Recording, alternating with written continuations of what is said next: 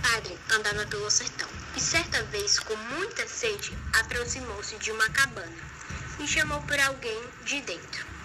Veio então um menino muito mirrado. Bom dia, meu filho. Você não tem uma aguinha aqui pro padre?